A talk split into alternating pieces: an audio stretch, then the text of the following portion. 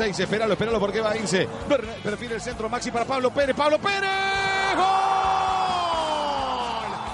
Final ahí está. Otra vez Patricio Rodríguez colocó el centro de Sábato. Bueno, el esfuerzo valió, nos llevamos un punto que es importante por la jerarquía del rival. Traversaño, Zacarías. Ahí está el gol. Me parece que entró. Sí, gol. Por ahí no tuvimos alguna chance clara, pero bueno, lo importante es que ganamos, que nos seguimos pensando como equipo. Eso es muy importante. Arriba le va a quedar a Batión, le pega, ¿eh? Ahí está, le pegó Batión. ¡Gola! Hace rato que no hace un gol, una alegría inmensa y sobre todo porque dio para conseguir los tres puntos que era lo que quería. El centro. Pauso otra vez año, pauso y el arquero Jorge Carranza que se queda. Hemos llegado, hemos creado y lamentablemente no hemos podido este, acercarnos más de eso. tanto partido que no, no hacemos goles y es esa falencia que estamos teniendo.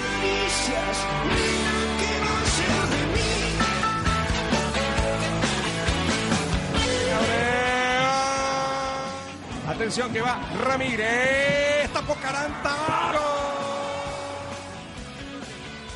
No tenemos a Curu, que es un cohete, y le hicieron penal ahí y por suerte lo puede convertir después del rebote.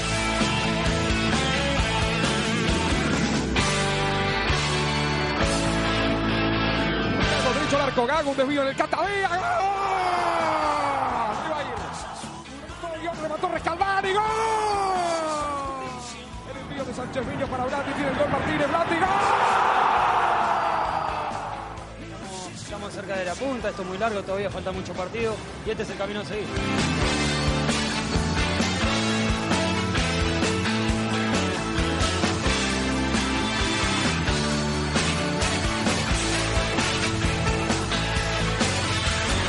Aquí va Verón, Verón, Verón. Penal, penal, penal, sí señor. Buffarini, notable, Barovero. Bandera arriba. Va. Buffarini, gol. Primero no fue penal y segundo no se adelantó. Vamos a tratar de corregir y, me- y que los jugadores mejoren porque para jugar en River tienen que jugar mucho mejor.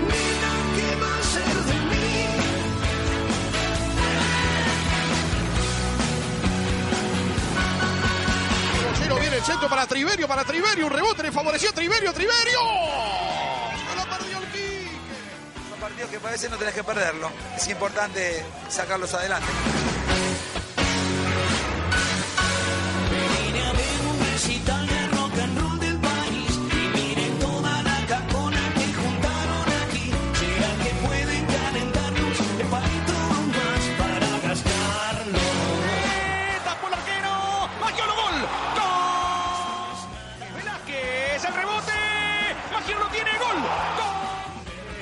Partir de ahora podamos que sea el punto de partida para, para poder salir adelante.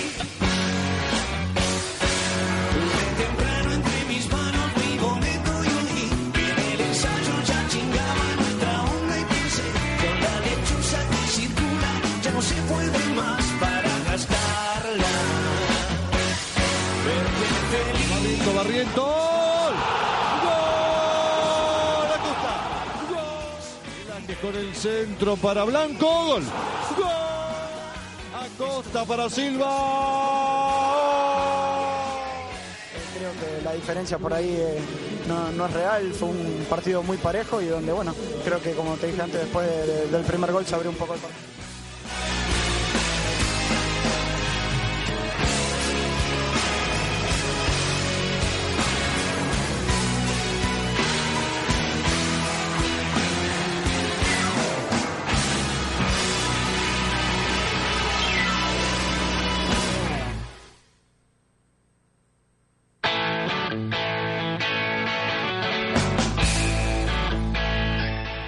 Excelente presentación, pero ¿cómo arrancamos en el día de hoy? eh? Bienvenidos a todos a una nueva tarde de miércoles, a una nueva tarde de línea de 3, aquí por FM La Tecno 88.3, la radio de la UTN Facultad Regional Avellaneda. Che, qué bien que arrancamos, se decía, con este tape repasando todo lo acontecido en estas fechas 5 del torneo inicial Nietos Recuperados, torneo del cual vamos a estar hablando por todo lo que sucedió el pasado fin de semana. Vamos a hablar de todo lo acontecido en esta fecha, de todas las polémicas que se han generado con un arbitraje argentino que sigue dando que hablar, con también la violencia en el fútbol que otra vez es protagonista, esta vez en las categorías del ascenso. Además, vamos a estar hablando sobre toda la actualidad de los clubes, cómo van a formar los equipos en la próxima fecha 6 del torneo inicial. Vamos a hablar también de los otros deportes como del tenis, del básquet, del rugby, de los Juegos Olímpicos de 2020, ¿eh? porque atención, se viene una semana decisiva en nuestro país con respecto a la elección de la nueva sede de los Juegos Olímpicos que se van a desarrollar en ese año, en el 2020. Enseguida te vamos a estar contando todos los candidatos, todas las ciudades candidatas a quedarse con estos Juegos Olímpicos. Se eligen también nuevos presidentes. Además, se van a estar seleccionando nuevos deportes que eh, ingresan a lo que es la grilla deportiva en los Juegos Olímpicos. Bueno, te vamos a estar hablando sobre todo eso y sobre mucho más hasta las 7 de la tarde. Vamos a estar aquí en vivo desde los estudios de FM Tecno. Y también hoy, a ver, vamos a tratar de comunicarnos con una persona muy importante de Racing.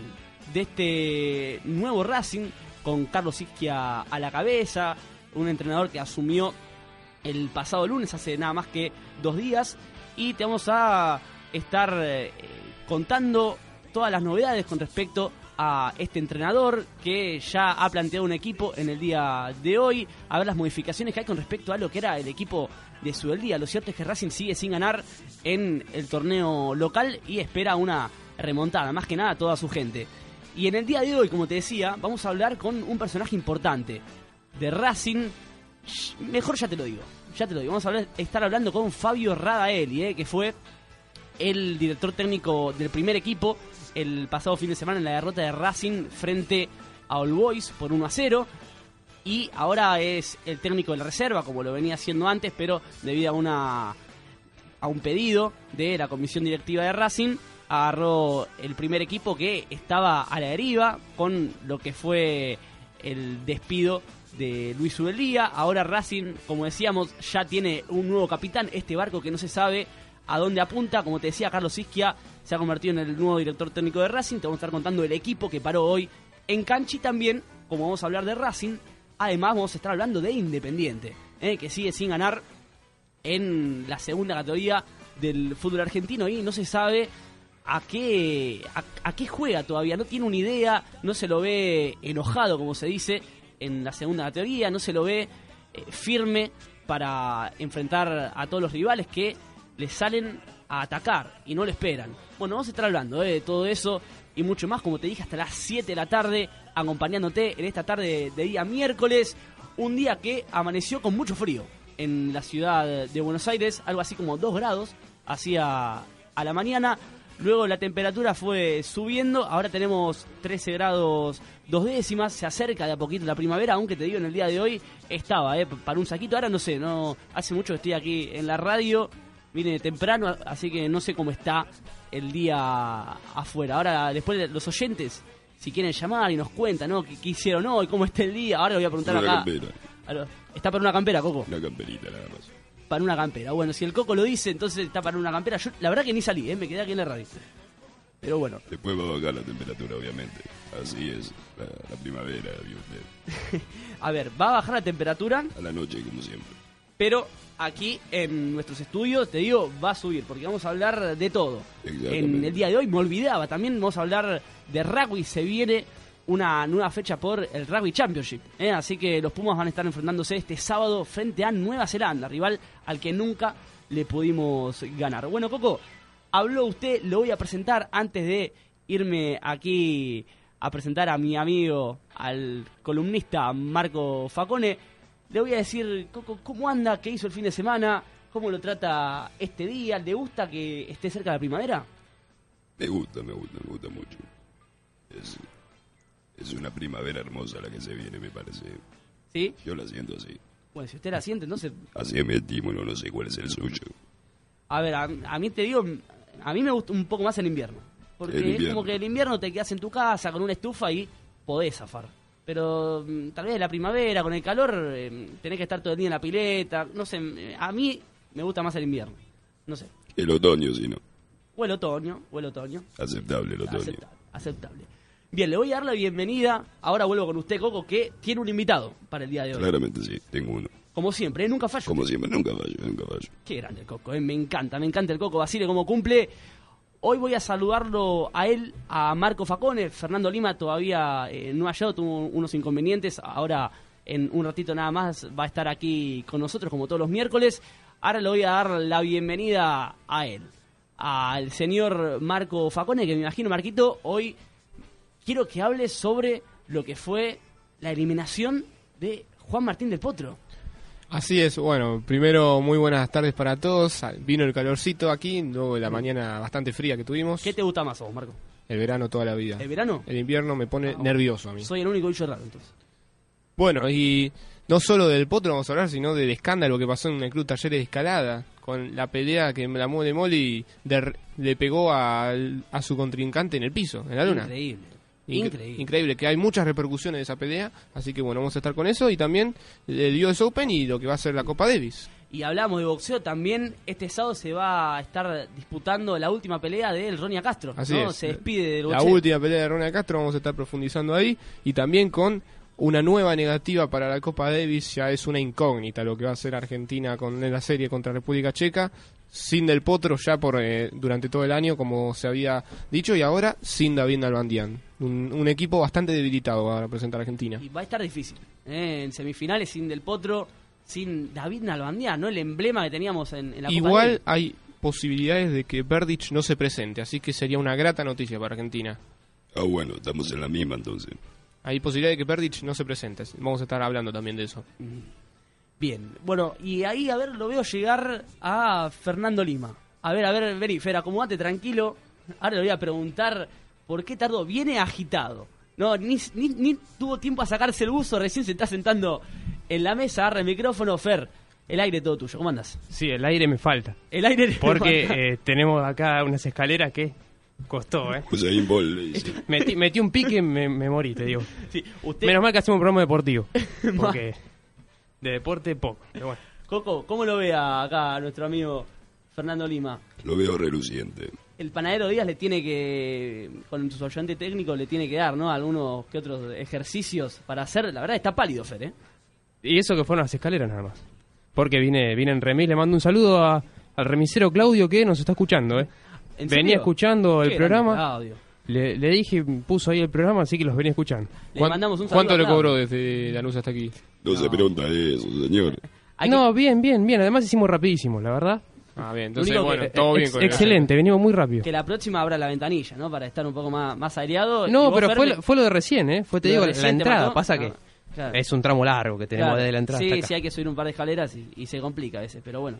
eh, eso no quita, Fer, que me parece que hay que aplicar gimnasio ahí. ¿eh? Sí, poco, poco estado físico. poco. Sí, sí, sí, sí. Bueno, Fer, vas a estar hablando hoy. Quiero que nos expliques un poco de este premundial. No vamos a estar hablando igual eh, todos sobre básquet, sobre este premundial de Argentina que en el día de ayer eh, se recuperó, ¿no? Luego de lo que había sido esa derrota frente a Dominicana. Fueron dos victorias al hilo y ahora la Argentina por ahora está puntera en su grupo. Sí, la verdad que cerró muy bien la primera ronda. Después de un arranque, bueno, si bien le ganó con holgura a Paraguay, después tuvo bastante flojo, una derrota amplia entre, ante Dominicana, bueno, después vamos a estar hablando, pero eh, fue de menor a mayor, terminó con una victoria y ahora se viene la parte más difícil, donde Argentina llega bien perfilado, pero tiene un debut durísimo ante el campeón del torneo anterior, como habíamos dicho, el Tuto Marchán. Este, así que vamos a tener un, partido. Igual es raro jugar el primero contra el primero. Si raro. querés mandar la pausa y, y Te iba a respira un rato, eso, te iba a decir vamos. eso. No lo, no lo vamos a hablar más a Fer porque me parece que se nos queda acá, ¿eh? Se nos queda acá. Se estaba poniendo violeta recién cuando hablaba. Pero bueno, somos así. Acá en línea te tratamos mal, Fer. Nada, mentira. No, Bueno. to- todo bien, con que me dé un cachito de respiro, llego, eh, llego. Está bien, bueno, para el próximo bloque llegás. Sí, ¿no? sí, estamos, estamos. El operador le manda una respiración boca a boca, así que. Perfecto, sí, tranquilo. 0800 No, no, respiración bueno, para tampoco. Fer, ¿no? No, no, para tanto. Charlie sabe eso, ¿no?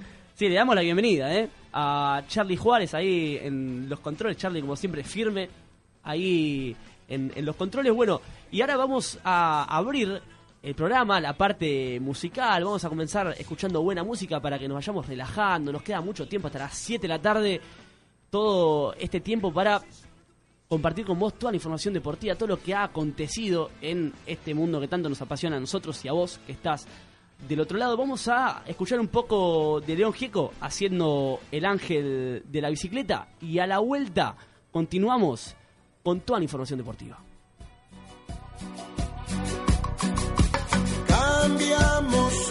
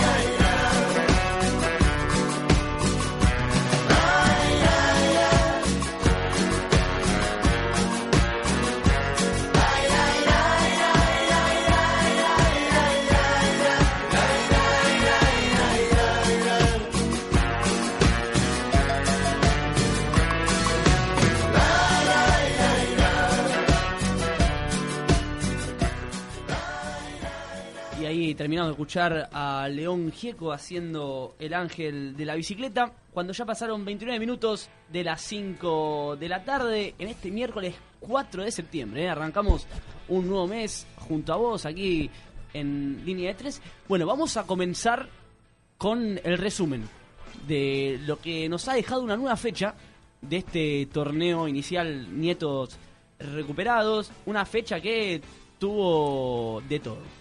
Vamos a estar hablando sobre todas las polémicas que ha dejado y me parece que ese sería el primer punto por el cual tenemos que encarar esta, esta fecha, este análisis de lo acontecido el fin de semana. A ver, no caben palabras para definir lo que fue el partido entre River y San Lorenzo. No, me parece que fue un robo, así, ¿eh? Un robo a mano armada. Primero que nada, eh, me parece que lo- el, árbitro Darío Herrera, eh, no, no- no sé qué se le habrá pasado por la cabeza para cobrar. Me parece que el penal, ya de por sí, no fue penal. A, a Verón me parece que se le va larga a Verón y se termina tirando a la pileta, como habitualmente se dice. Banchioni, a mi entender, no lo llega a tocar. Luego, el penal que decreta Herrera y es ejecutado por Buffarini. Parece ser que se adelanta Barovero, así lo interpretó en línea Julio Fernández. El penal que se vuelve a patear y Buffarini, que finalmente se quedó en San Lorenzo, termina convirtiendo el único gol de este partido. Pero también hay otro error del árbitro en esa misma jugada, que es que cuando Buffarini convierte eh, el, el segundo penal, digamos, hay una invasión de zona por parte de algunos jugadores, por lo cual se tendría que haber cobrado nuevamente ese penal. Y Barbero también se adelanta. Otra vez. Sí, pero ahí se favorece a, a la parte que haya sido perjudicada. O sea, si se adelantó Lovero y no la atajó, sigue. Bueno, y luego también hay un penal clarísimo de Kahneman, de Kahneman a Maidana, que tampoco el árbitro Herrera lo puede ver. En definitiva, fueron tres errores, cuatro errores claves en este partido que terminaron torciendo el triunfo a favor del Ciclón. Y, un desastre. y no me quiero detener ahí, también me quiero ir al arbitraje otra vez malo de Ceballos. Yo no sé qué le sucede porque había arrancado muy bien. El penal que le cobra a Colón, yo no entiendo qué vio. No, no, no, no se entiendo. puede creer. ¿Lo vieron ustedes? Yo no, no se puede creer. No se puede creer. Yo, yo discrepo, disculpen con lo del penal de, de. Para Ay. mí fue penal. Ahí está, me gusta. Vamos a detenernos ahí. No nos vayamos del partido de River. Yo ya expuse lo que fue para mí todas esas jugadas. Vos, Fer, me decís que Yo creo que fue penal. vos fue penal, lo toca. Yo- sí, yo creo que le, le cruza la pierna claramente. O sea, más allá de que sí se tira, o sea, hubiese trastabillado quizás. Se estira para exagerarlo un poco, pero para mí lo toca, es, eh, es foul. No lo deja continuar con la jugada, pero después el adelantamiento de Barovero, no, eso no. Para Es mí, para un- No, además, además tenía un pie sobre la línea y el otro es lógico, lo tira Es- un poco más adelante porque es natural para tratar de inclinarse para un Para lugar. poder tirarse, exactamente. Sí, no, eso me parece que está estuvo mal cobrado. O sea, se tiró como, como todos. Es más, lo raro hubiese sido que hubiese dado, no sé, otro, otro pasito más o hubiese adelantado un pie. Ahí sí hubiese dado un paso, pero una pierna hacia adelante solamente para, para hacer el movimiento de, de tirarse para un costado. Yo le comentaba al Coco raro. cuando veníamos caminando eh, qué hubiera sido de los penales en la definición en la definición de Mineiro contra Olimpia, el arquero de Mineiro que se adelantaba 4 metros más o Sí, menos. ¿Qué hubiera terrible. sido de Bueno, eso? también había un partido de Luchetti, ¿no? Que decía que se había adelantado. Contra Bueno, River. Exactamente, hace... Con el Santos Laguna. O contra Eh, Santos, con Santos perdón. Laguna, perdón. Hace ya algunos años. Pero bueno, lo cierto es que se vuelve al archivo, pero estos son penales que... Está mal dicho, esos penales que nunca se cobran, porque en sí es algo que eh, se le baja a los árbitros y ellos mismos deciden que está bien, se puede adelantar un pie eh, como para que el arquero tenga esa posibilidad de inclinarse para un lado y cobrar el, impulso, ¿no? Y poder eh, así tratar de detener el penal. A ver, por, por eso, eh, yo ya dije lo que pensaba. Que para mí el árbitro se equivocó en los cuatro fallos. ¿sí? Tanto en decretar el penal como luego en también decretar lo que fue el adelantamiento de Barovero. Luego también se equivoca en no cobrar la invasión a la hora del penal que termina convirtiendo Buffarini. Y finalmente el penal de Kahneman a Maidana que no lo ve. No sé usted, Coco. le quiero preguntar a usted. Acá ya más o menos ¿Qué me hablamos. quiere preguntar? ¿Qué, qué le pareció esta jugada? Acá, por ejemplo, Fer decía que para él fue penal. Mira, Yo no lo vi. eh, si vos estás en la cancha, seguramente ves el penal. Pero con la repetición se ve claramente que lo roza nada más. Que lo rosa. Encima, el jugador en una declaración no sabía dónde lo había tocado, o sea, Ah, e- eso lo escuché, ¿eh? El jugador que Verón no sabía dónde lo había tocado. no sabía si lo había tocado en el... Sí, primero dijo tobillo y después dijo rodilla. Bueno, yo no, no me quiero agrandar en esta, pero me parece que es un punto a favor No, para pero mí, me parece. No recuerdo, no recuerdo jugadores que hayan dicho me tiré. ¿A vos, Marco, qué te pareció? La- las Eh, cuatro jugadas. Para mí, si se empieza a cobrar lo del adelantamiento, podría ser un.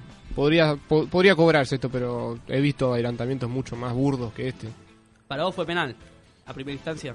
Para mí fue penal. Para mí fue penal, pero el adelantamiento no. No, o sea, no, no. Con un pie en la línea ya es, ya es bastante esfuerzo para un arquero. Claro, además, si cobra ese adelantamiento, también tenés que cobrar lo que es la invasión eh, de zona, que me parece mucho más grave, teniendo en cuenta que en un partido, eh, a ver, una cosa es una definición por penales, que ahí te adelantás, y bueno, el, penal se vuelve a, patear, pero en un, en un partido, lo que es la dinámica, una vez que el arquero ataja y después si hay invasión de zona, ahí convierte eh, San Lorenzo, eso me parece mucho más grave, no haber, no haber cobrado eh, lo que es la, invasión de zona después. Sí, igual es una jugada que no sé- Porque lo que dijo Verón a mí me da muchas dudas. De hecho, no estoy convencido que haya sido penal, pero creo que hay una torpeza de Bangioni. Es muy zurdo, cerró con la, con la zurda. Sí, como que cortó con pierna cambiada. Sí, la verdad que muy mal. Pero bueno, ahora se vuelven a enfrentar dentro de unas pocas horas. Bueno, y para hablar de este enfrentamiento, como bien decías, Marco, ahora se viene un nuevo partido por la Copa Sudamericana entre San Lorenzo y River. Este encuentro se va a jugar mañana en el Estadio eh, Monumental por la noche. Hoy el Coco Basile nos trajo a un invitado de lujo para Así que nos dé las formaciones, no sé si de ambos equipos o de River solamente. Tiene los ambos equipos. ¿Los ambos equipos? Sí, sí. A ver, es un comentarista de fútbol para todos, muy reconocido. Y otro lujo que nos damos aquí en INE3. ¿Cuánta gente ya vino acá en INE3? 13 Guet, eh, Rick Edme, eh, etcétera. No sé cuánta gente vino ya a nuestros estudios. Bueno, ahora tenemos a un periodista reconocido. Siempre fueron protagonistas, ahora es un periodista. Le voy a decir al Coco Basile que lo llame, que lo deje entrar a este periodista y que nos diga los equipos, ¿no? Como él sabe que es un, eh, insisto, comentarista de fútbol para todos. Así es, lo presento. Eh, Por favor, Coco. Está aquí en línea de tres el señor Julio Ricardo para darnos las formaciones tanto de River como de San Lorenzo. Atención, ahí entra entonces Julio Ricardo. La verdad, un orgullo JR. que esté aquí en nuestros estudios. Julio Ricardo, como te decía, comentarista de fútbol para todos. Que generalmente, no, no sé por qué, si lo pudieron notar ustedes, ahora le voy a decir a, a Julio que está aquí, lo, estoy saludando con, con la mano. Muchas gracias por haber venido. Generalmente comete esos errores que uno no se espera. Por ejemplo, hace poco, en una formación de River, dijo Teófilo Rodríguez. Sí, no, No. fue en una jugada, fue una jugada que dijo Teo Rodríguez. No, no, también lo escuché yo cuando está, Entonces, el de- por partido doble fue. Por partido doble, bueno, peor entonces. Ese fue al, uno de los tantos errores que a veces comete, pero eh, sin, sin lugar a dudas es uno de los comentaristas eh, más prestigiosos que tiene nuestro país. Así que lo voy a presentar entonces a Julio Ricardo para que nos cuente la formación de River para mañana, ¿no? En el encuentro que eh, va a jugar frente al Ciclón. ¿Cómo anda, Julio? Muy bien, la verdad que muy bien. Bueno, ahí está entonces Julio Ricardo. A ver, Julio, ¿nos dice la, la formación de River? El arquero de River Plate será Barovero. Por derecha, Barovero, ahí está. Vamos bien por ahí, ¿eh? por derecha jugará Poncio. Los centrales serán Maidana y Álvarez Balanta por el centro. Sí. Y por izquierda No se confundió todavía, ¿eh? jugará Lionel Banjoni. Por derecha estará el colombiano haitiano Carlos Carbonero. ¿Haitiano? ¿Cómo haitiano? No, pero me parece que haitiano no es. Y por el centro estarán como volantes centrales el perro Ledesma No, el lobo. ¿Cómo el perro? El lobo. y el abuelo Craneviter. El abuelo. El abuelo es un pibe. ¿cuánto Debutó tiene? hace poco, señor Julio Nah, Ricardo. nah. Julio. Y la duda está entre Ariel Rojas o Ramiro Funes Mori. Pero Ramiro Funes Mori no, jugando de no, volante. no. Otra posición. No, pero los cambió todo de lugar. ¿Qué hizo? Yo, yo no ah, bueno, se va. Y jugará con un mediapunta como es Manuel Lanzini. Media punta Alan Cini. Yo escuché que iban a jugar con Mora los dos delanteros, ¿eh? Y un 9. Rodrigo Mora. De la selección peruana de fútbol argentino. ¿Cómo? De la selección peruana esto es River. A ver, perdón. Tiene la banda roja. Tiene la banda roja. Pero, ¿qué? ¿Cómo? ¿Ya se va? No, no, tengo la de San Lorenzo de Almagro. Ah, Yo la tengo acá, si quieren. Para... también tiene, por favor, decir a vos, Marco, porque la verdad. Mejor que- la digo yo porque eh, realmente discúlpeme, no. Julio, eh, Impre- im- no impresentable. Torrico en el arco, Kahneman, Gentiletti, Alvarado, Buffarini de 4. Atención. Perdón, se va, se va Julio Ricardo, ¿eh? Se, ofendió. Se- Coco, vaya a buscarlo, me Julio Ricardo. defraudó, Coco. Se lo digo en serio, me defraudó. Bueno, acá hay otras dudas. Porque Ortigosa parece que no va a jugar. Lo saca Pizzi y va a jugar la bomba Navarro. Como 5, junto a Mercier. Luego, en estas tres posiciones que siempre anda alternando, Pizzi no se pone de acuerdo. Nacho Piatti jugaría por izquierda, Ángel Correa por el medio y Gonzalo Verón por la derecha. De esta manera, Alan Ruiz y el Pipi Romagnoli estarían en el banco. Y en la delantera, Martín Cauteruccio. Muchos cambios con respecto al partido anterior que jugaron en, por Copa Sudamericana. Por ejemplo, Álvarez que está lesionado y no estarían ni Seto ni Prosperi. Bien. Bueno, a ver, entonces, ¿cómo le va a ir a River en este partido?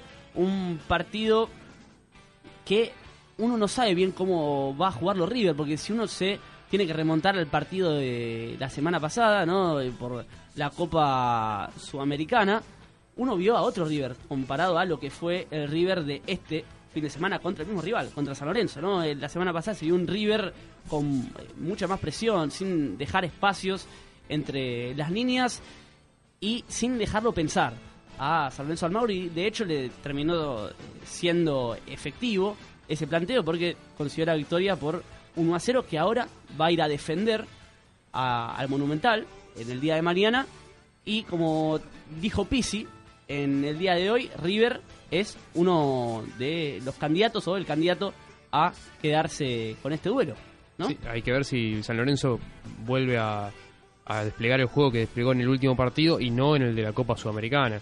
Eh, hay que ver si fue. Realmente a, mí me quedan dudas si fue mérito de River lo del primer partido o San Lorenzo que estuvo un poco atado, un poco flojo.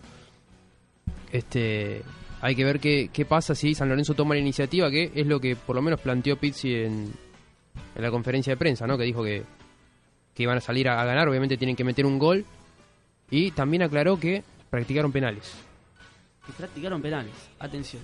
Y sí, esa chance no nunca hay que descartarla eh, de estas Sí, sí. fases. Hay que también que cómo repercute en River eh, que no jueguen ni Fabro ni Gutiérrez, que no han no han generado mucho en- desde que llegaron a River, tampoco han estado mucho tiempo, pero hay que ver. No, eso hay- eh, también es un tema para hablar lo- sobre estos refuerzos de River. Me parece que Fabro todavía no termina de amoldarse a lo que quiere Ramón Díaz, no termina de asociarse con Manu Lanzini. Y con respecto a Teófilo Gutiérrez, yo lo veo falto de ritmo. Yo lo veo como un jugador que no se mete en el juego. Si bien en Racing tam- tampoco era de meterse en el juego, Cae mucho en offside.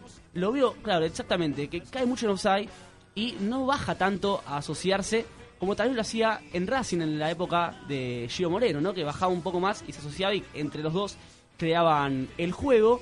Y por otro lado está Rodrigo Mora, este jugador que a mí que soy un efusivo, alguien que eh, entiende que el fútbol también es pasión, uno ve a Mora y No contagia. la verdad es que claro, no contagia, no, no demuestra eh, queda feo decir esto, pero la verdad que a mí no me contagia ganas.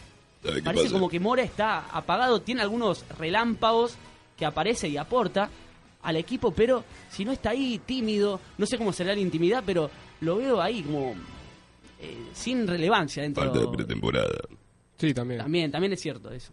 Choca mucho, está chocando mucho y, y Mora no es un jugador con una contextura necesaria como para ir al, al cruce con los defensores, es más encarador, pero bueno, esa faceta uno se la vio. Pero además es un jugador de experiencia y uno lo ve en la cancha que no abre la boca prácticamente. Es más, eh, uno lo ve tal vez. ¿Sabes de en- qué me hace acordar a mí? A Messi en el 2009 me hace acordar. Claro, bueno. Una cosa así.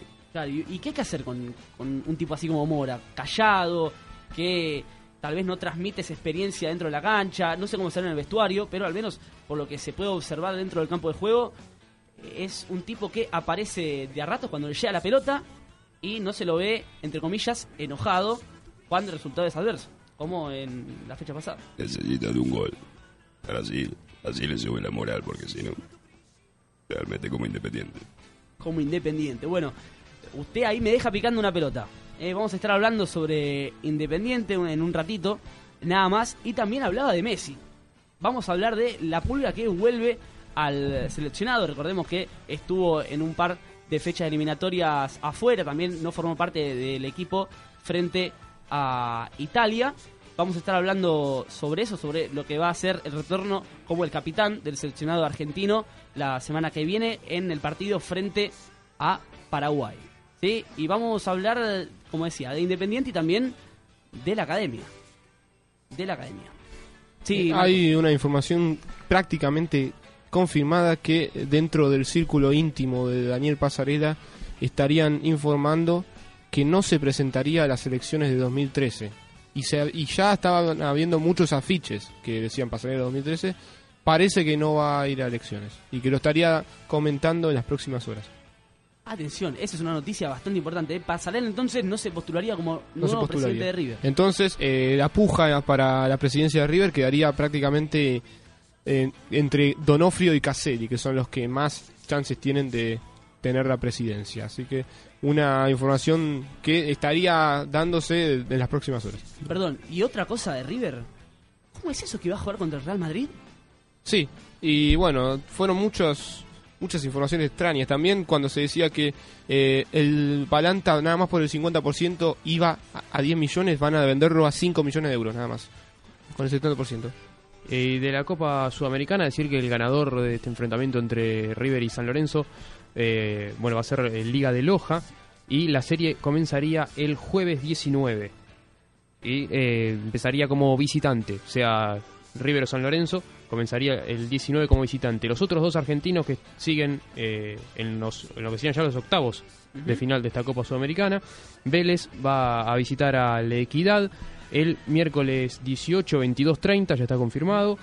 En tanto que Lanús va a ser el primero en debutar porque también va a ser ese mismo miércoles, pero 20-15, acá en Lanús, ante la Universidad de Chile. Complicadísimo. Complicado lo de Lanús. Y también decir que Vélez viene a eliminar a Belgrano de Córdoba y dar vuelta. ¿no? Una serie que tenía adversa, no tenía que remontar eh, un 1 a 0 y finalmente terminó accediendo a la próxima etapa de esta Copa Sudamericana. Bueno, nos queda mucho tiempo, nos queda mucha información para compartir con vos. Hasta las 7 de la tarde aquí firmes por FM La Tecno 88.3 con Marco Facone, con Fernando Lima y con el Coco Basile. Te vamos a estar acompañando con la mejor información, pero también con la mejor música. ¿Y qué te parece si ahora nos vamos a un corte escuchando un poco de La Portuaria, haciendo Llévame a lo hondo y a la vuelta seguimos con más línea de tres?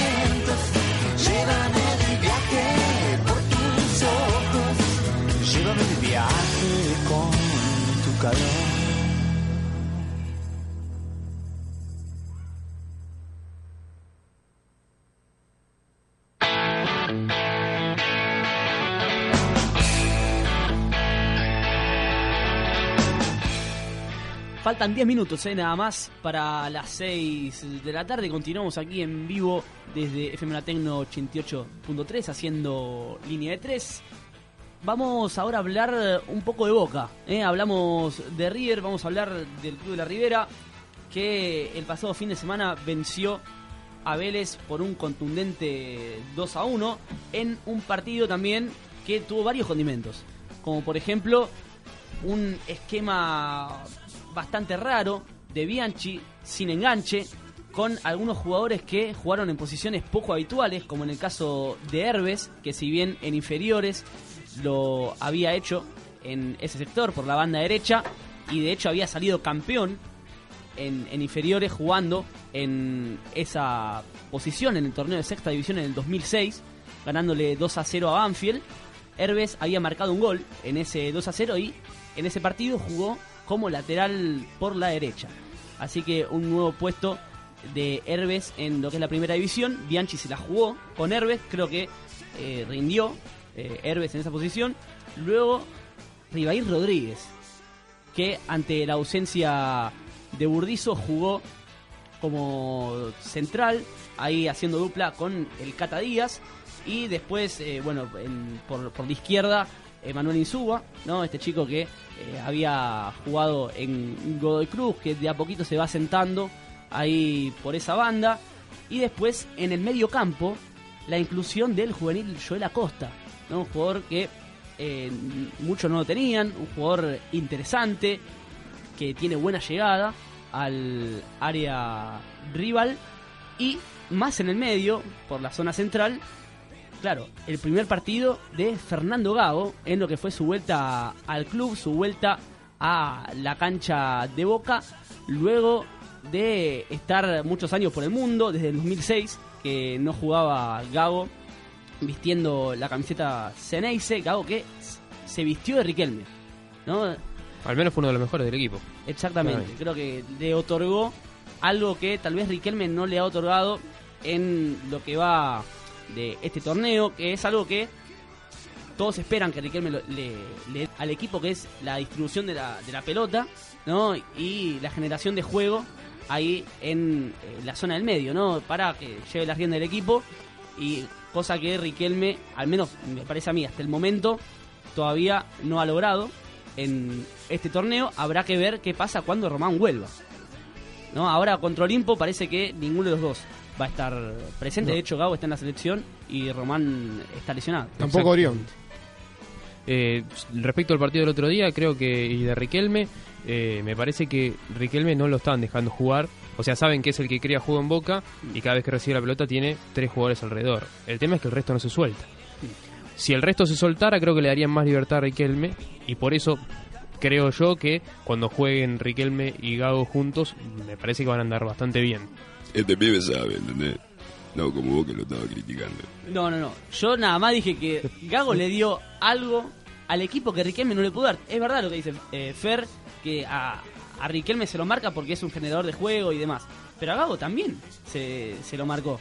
Porque también es un generador de juego. Pero Vélez jugó muy mal. eh. Además, además hay un jugador que en este partido se destacó y me parece que cuando juega Riquelme no gravita tanto porque Riquelme lo hace tirar más a la banda. Estoy hablando de Juan Sánchez Minio.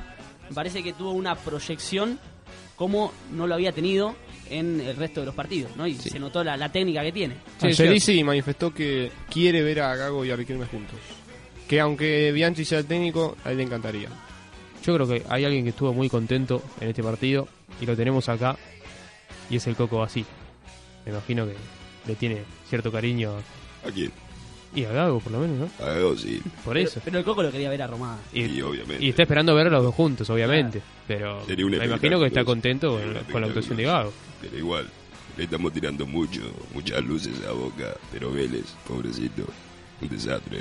Sí, además hay que recordar que Vélez jugó El jueves. casi todo el El partido con... No, bueno, jugó el jueves también, pero sufrió la expulsión de, de Cerro. Sí. ¿No? Ahí, eh, cuando casi recién arrancaba el partido, a los 19 minutos, por lo cual Boca también jugó con un hombre de más. Contra un equipo que, como bien decían ustedes, venía de un trajín importante. de Y en partido. base a eso, ahí me quiero detener, que no, no estuvimos hablando. ¿Cómo le pegaron a Burrito Martínez? Es buen indicio porque Burrito Martínez está volviendo a su nivel. Exactamente.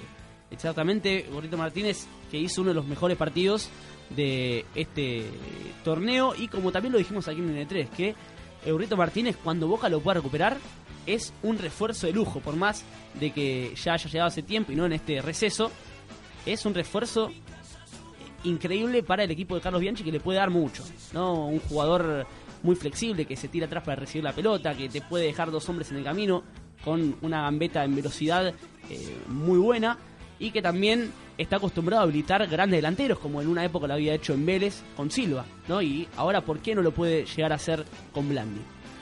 Eh, de a poquito me parece que se, se va soltando y bueno, esperemos cuando Boca tenga justamente el equipo completo, a ver si, si encuentra el, el juego con todo. Y volverá a Bordillo de 6.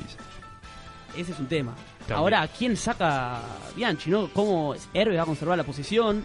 ¿Vuelve Marín? ¿Cómo, cómo se irá esto, no? Pero creo que una de las cosas más importantes que hay que destacar de lo que se viene del partido que va a jugar eh, Boca este fin de semana contra Olimpo es lo que cuesta la platea. Me imagino que nadie va a ir a ver este partido. No, al menos a mí la billetera no me da, ¿eh? No, increíble lo que hizo la dirigencia de Olimpo. Este, poner, eh, va, para los hinchas neutrales ahora se ya se oficializó, se puede decir de alguna manera ese este, No, no, es- ese término de hinchas neutrales. Es una vergüenza. Mientras no haya hincha visitante, parece. No, no, es una vergüenza. Acá cada uno hace lo que quiere, ¿eh? Bueno, aclaremos. Las plateas van a estar para los no socios mil pesos. Y 2000 el palco, ¿no?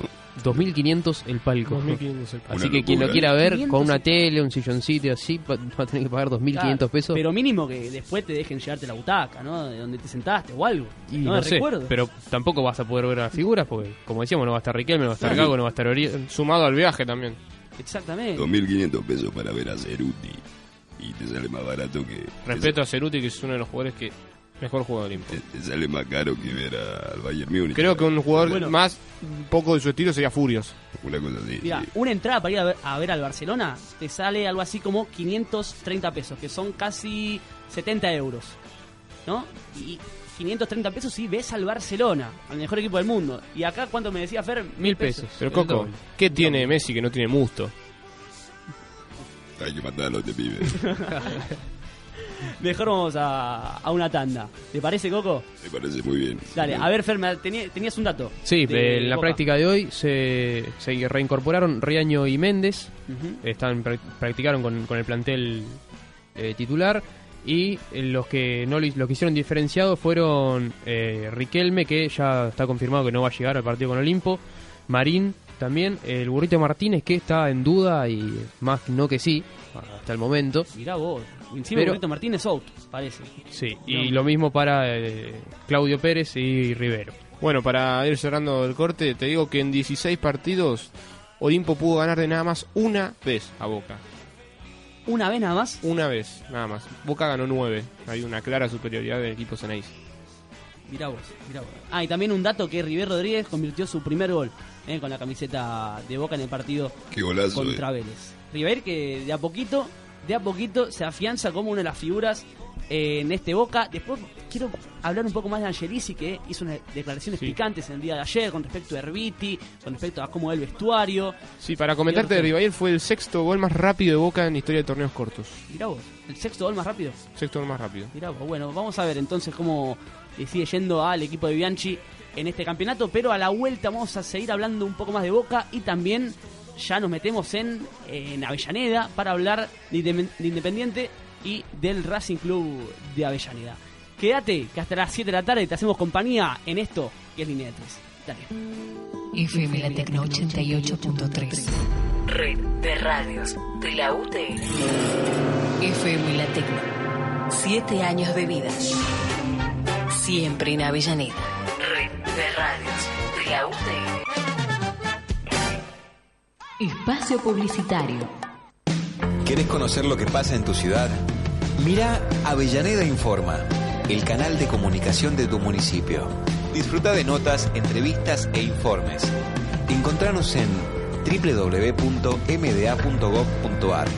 en Facebook o en YouTube. Municipalidad de Avellaneda. Bien viva.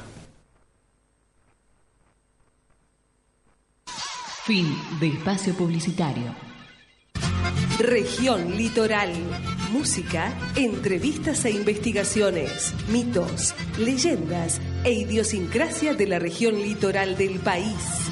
Sábados de 8 a 10 de la mañana con Blas Martínez Riera.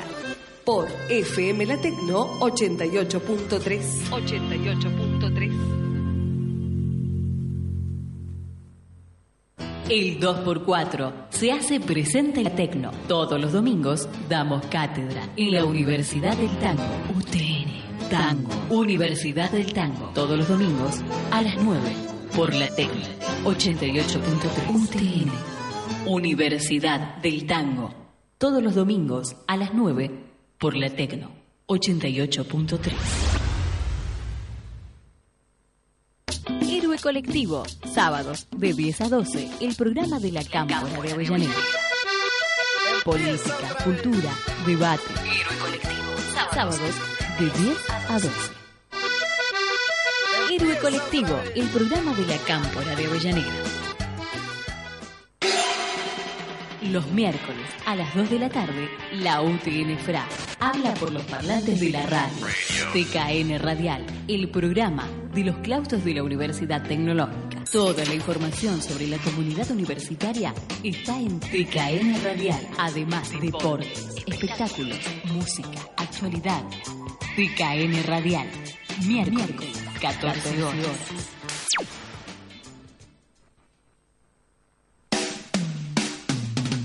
Club Artístico Independiente, lunes a viernes, de 16 a 17. Un programa hecho por artistas.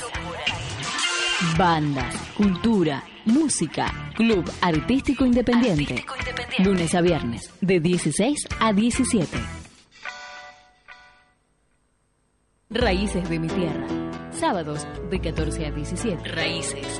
Música de raíz folclórica. Novedad.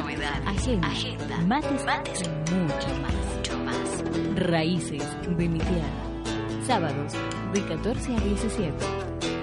Conduce Karina Maldonado. Estas coplas me voy, ritmo de chacarera. Espero que llegue a vos esta luz compañera. Raíces de mi tierra. Sábados, de 14 a 17. La Tecno, radio extendida. Parte de la red de radios de la UTN. Desde hace siete años, una señal diferente en el aire de Avellaneda. FM La Tecno. 88.3 MHz. Radio extendida.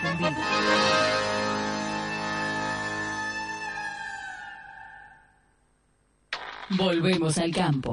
Volvemos al segundo tiempo de Línea de Tres.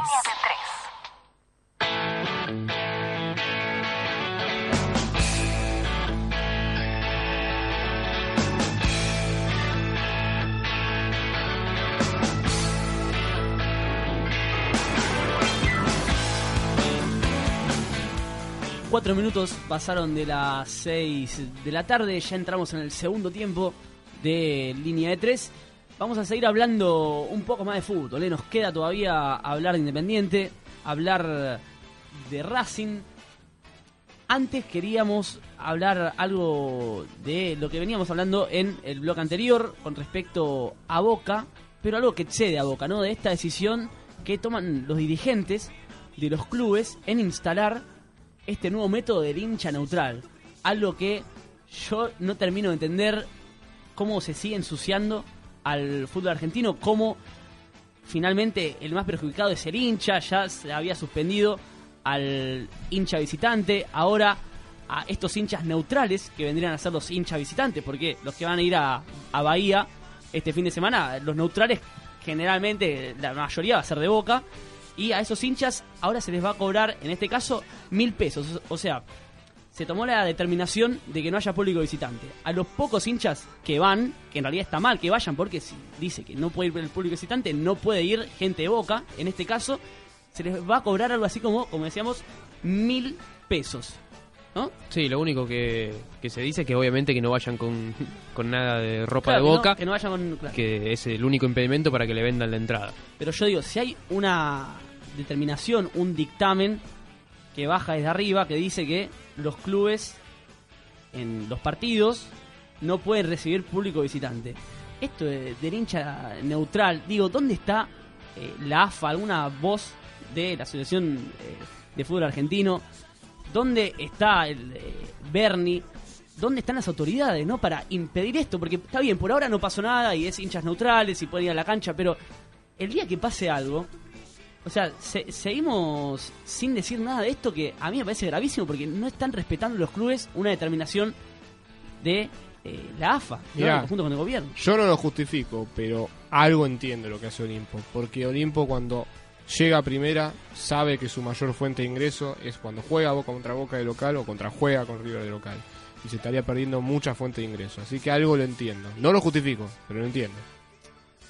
No sé, yo la verdad que no puedo entender cómo siguen pasando estas De cosas. hecho, Boca Unidos y Atlético Tucumán, por no tener Independiente como visitante, la gente se quejó. Porque que, que la B Nacional, cuando jugaba River, se iban a canchas más grandes cuando llegaba River para que co- cope toda la gente y haya una fuente de ingresos quizás que nunca tuvo en años esos, esos equipos.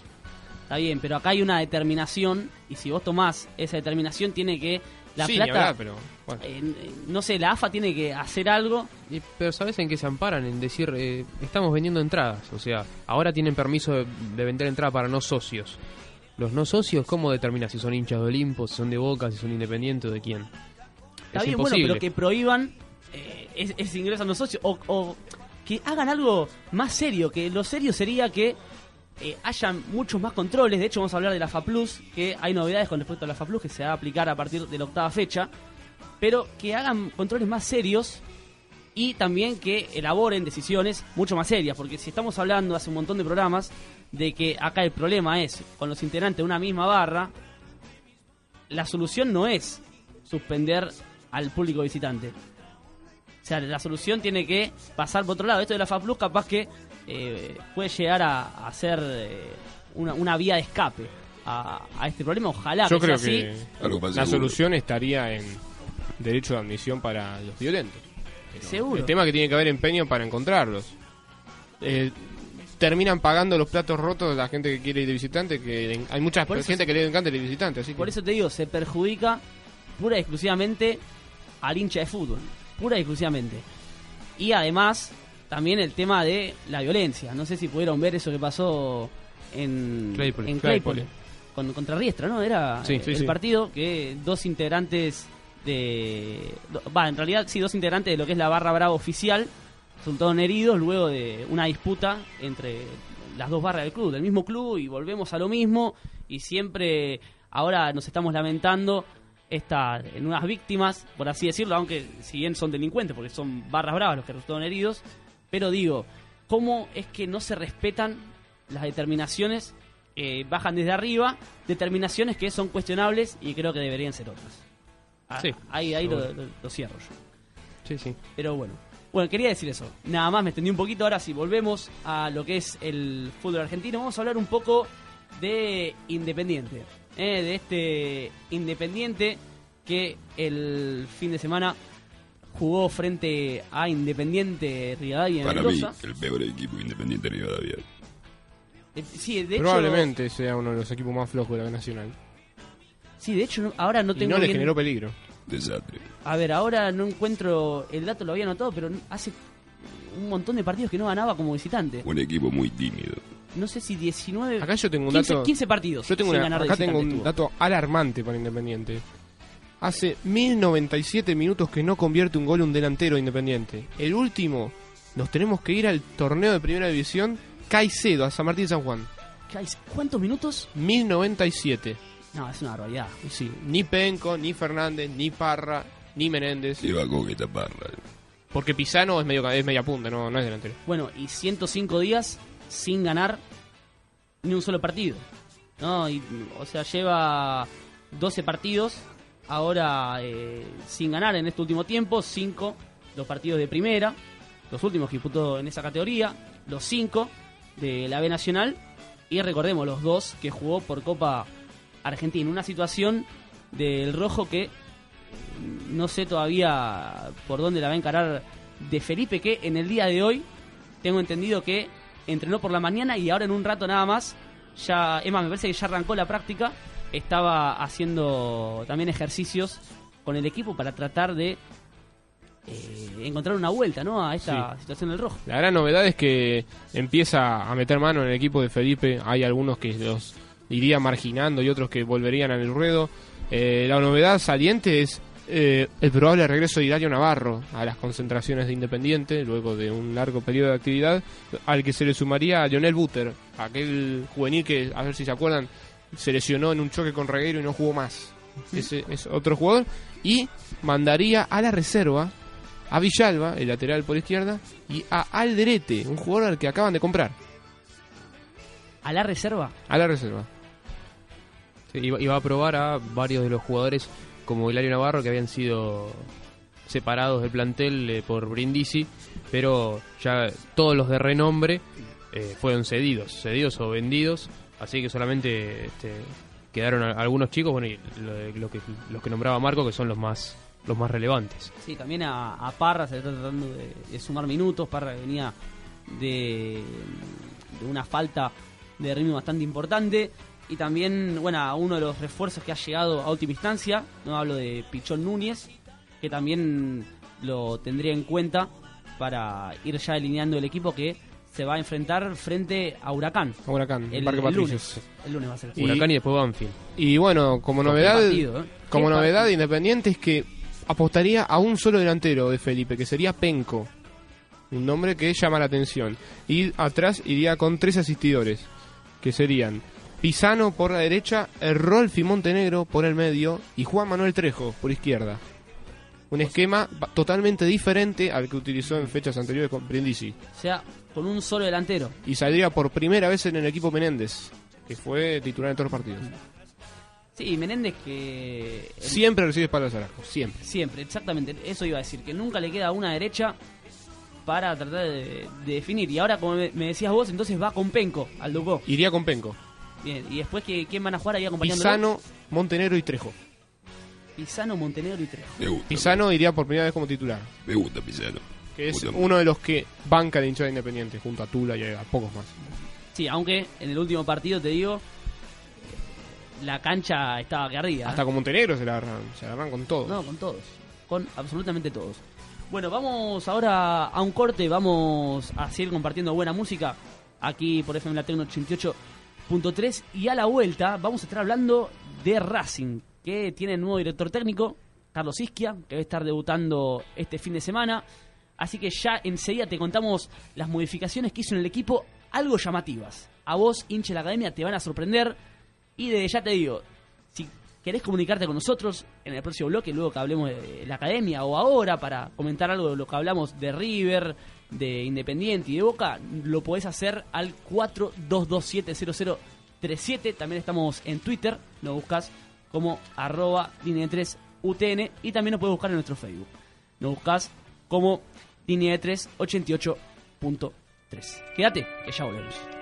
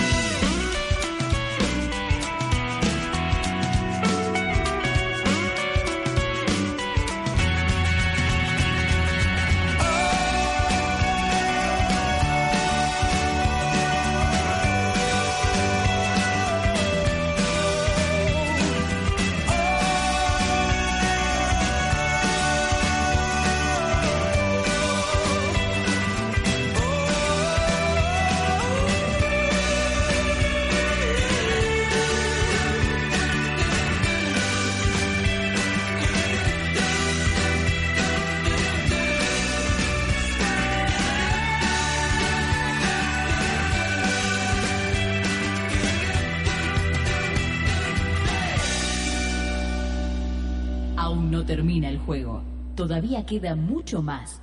Línea de tres.